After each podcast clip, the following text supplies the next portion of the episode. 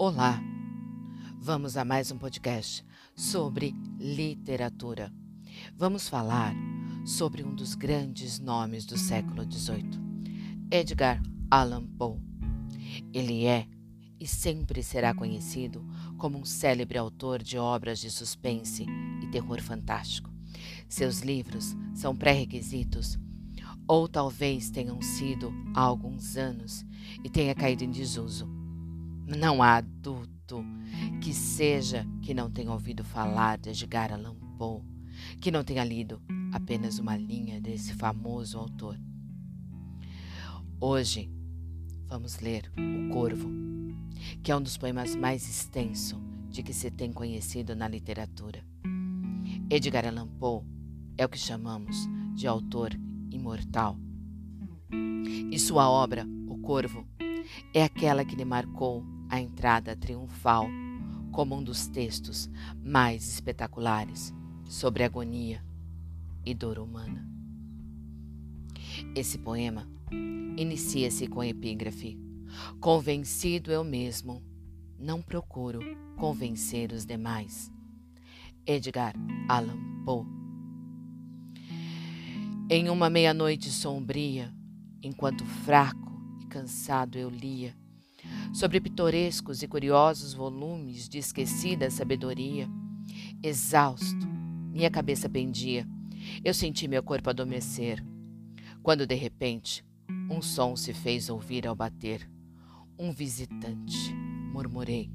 Bati, que em meus portais somente isso, nada mais. Ah, distintamente recordei-me.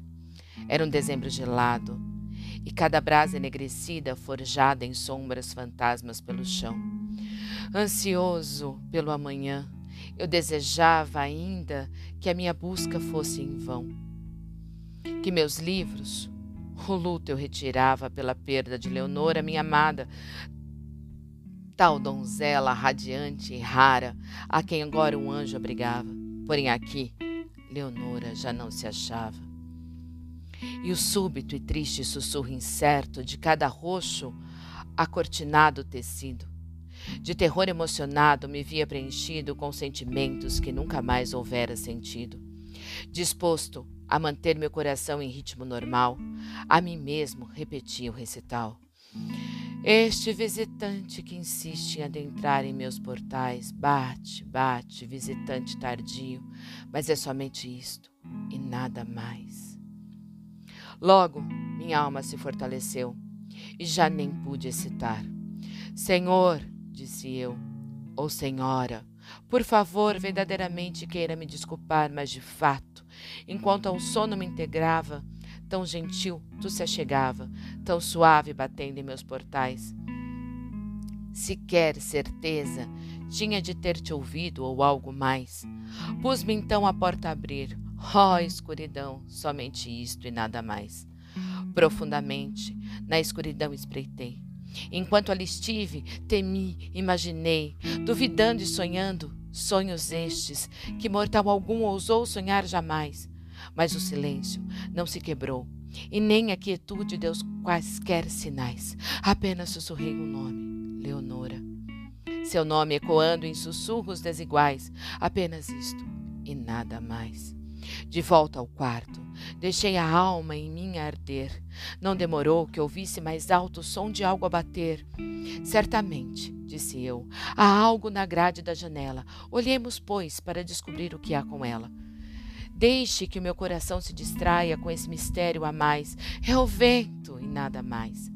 Abri então as persianas, quando, com agitação e graça, adentrou um majestoso corvo de virtuosos tempos de outrora nem ao menos cumprimento fez, ou por um minuto parou sequer. Mas com tal porte elegante, postou-se logo acima dos meus portais, como se assim fosse o dono do busto de Atena e nada mais.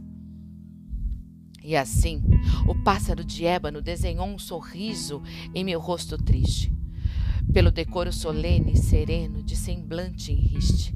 Embora tenhas a crista curta e aparada, disse eu, certamente de covarde não tens nada. Então, Diga, velho corvo mal-humorado, que da noite escura e sombria vaga, que nome levas por essas bandas ou trevas? Disse o corvo: Nunca mais.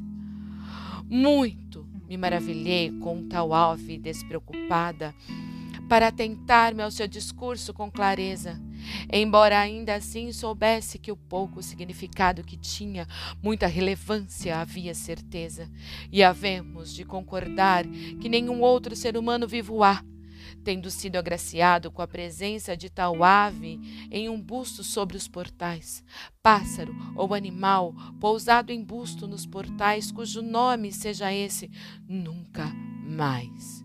Mas o corvo tão somente ali sentado, sozinho e plácido, uma palavra apenas falou, como se fora de sua alma que a derramou. Nada além disso proferiu, nem ao menos uma pena de sua asa sacudiu, até que soluto murmurei. Outros amigos voaram antes e não voltaram jamais. Amanhã ele me deixará e com as minhas esperanças sumirá. Então o corvo respondeu: Nunca mais.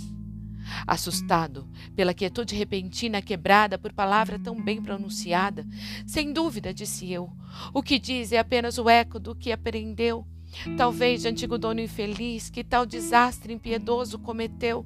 Com a rapidez das cantigas que logo se tornaram um fardo de melancolia, as esperanças ávidas por mais, assim eu era, nunca mais. Mas fazendo o corvo, ainda minha alma sorrir, Tratei diante dele sentar-me para sua presença usufruir, e acomodado em veludo estofado, pus-me a pensar: o que será que a gorenta ave poderia de mim esperar? Tal ave sombria, desajeitada, sinistra, lúgubre, agourenta de tempos ancestrais, o que poderia querer dizer com aquele nunca mais? Então, Sei ter me engajado a desvendar sem palavra alguma dizer aquela ave cujos olhos flamejantes fixos em meu peito fizeram arder. Isto e mais, me deixando a predizer, com a cabeça cansada reclinar no veludo da almofada, cuja luz da lâmpada pôs-se a iluminar. Sombras violetas projetadas me fizeram devanear, impressionado cada vez mais. Ah, nunca mais. O ar, então, se fez mais denso, perfumado nas brumas invisíveis de um incenso, agitado por anjos, cujos pés tocavam adornado pavimento. Miserável! gritei. Teu Deus tomou-a emprestado aos anjos. Descanso, esquecimento das memórias de Leonora. Beba em grandes tragos, ó dor do esquecimento de outrora, diz o corvo. Nunca mais. Profeta, disse eu. Seja lá o que for, seja ave ou demônio em todo o seu esplendor, se o diabo o enviou, ou tempestade aqui na terra o lançou, desolado ainda estaria nessa maldita terra de encantos, nessa casa assombrada de medos. Diga-me, peço-te ao prantos, há um bálsamo de Gileade para uma alma que implora por mais? Disse o corvo. Nunca mais. Profeta, disse eu, seja lá o que for, seja ave ou demônio em todo o seu esplendor, pelo céu acima de nós, pelo Deus adorado que nos abriga, diga a esta alma ferida, se diante de Éden ou de outra vida haverá a virtuosa donzela, a quem chamam os anjos de Leonora, donzela radiante e rara, cujo nome ainda vigora. Disse o corvo: Nunca mais. Seja esse o grito que nos separe, demônio ou ave. Gritei-me ao afastar. Volta a tempestade, noite escura que lhe vai tragar. Não me deixe uma só pluma de tuas mentiras atestar. Arranca o bico do meu coração e afasta-te dos meus portais. E disse o corvo: Nunca mais. E o corvo, sem abalar, sentado permanece, sentado está no pálido busto de Atena, acima dos meus portais. Lança-me um olhar sonhador, demoníaco, que imaginei jamais, e a luz de cima dele está, projetada nas sombras pelo chão, e minha alma, dessa sombra projetada, deverá ser libertada. Nunca mais. No more. Never E assim, esse corvo permanece a graslar. No more, nevermore. No more, nevermore.